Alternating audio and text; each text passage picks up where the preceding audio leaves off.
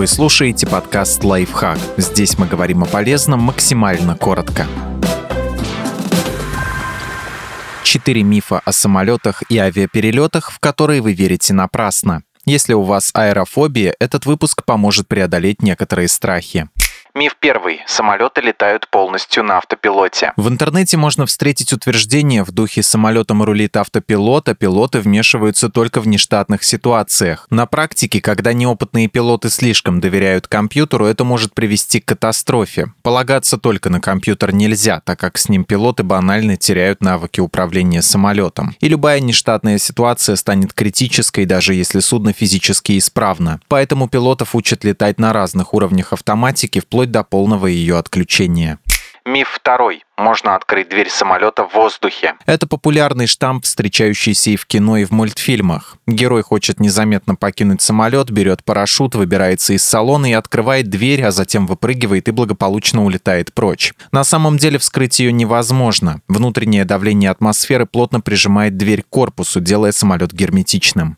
Миф третий. Если не выключить мобильный телефон, самолет упадет. Всем известно, что мобильные телефоны нужно выключать перед взлетом, иначе электромагнитные волны, испускаемые ими, навредят навигационным системам воздушного судна и оно рухнет. Вот только на самом деле мобильники на борту мешают не самолетам, а наземной инфраструктуре. Оборудование воздушных судов работает на других частотах, и смартфоны никак на него не воздействуют. Поэтому прямого запрета на их использование в самолетах не существует. Пассажиры часто летают с включенными телефонами телефонами, и многие авиакомпании предоставляют Wi-Fi на борту своих самолетов, так что бояться краха судна не стоит.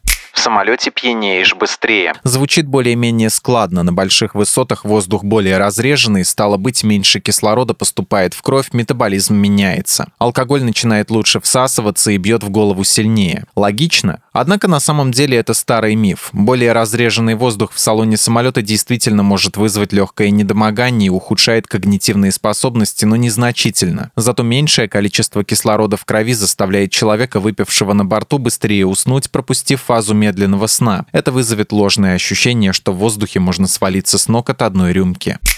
Подписывайтесь на подкаст «Лайфхак» на всех удобных платформах, ставьте ему лайки и звездочки, оставляйте комментарии. Услышимся!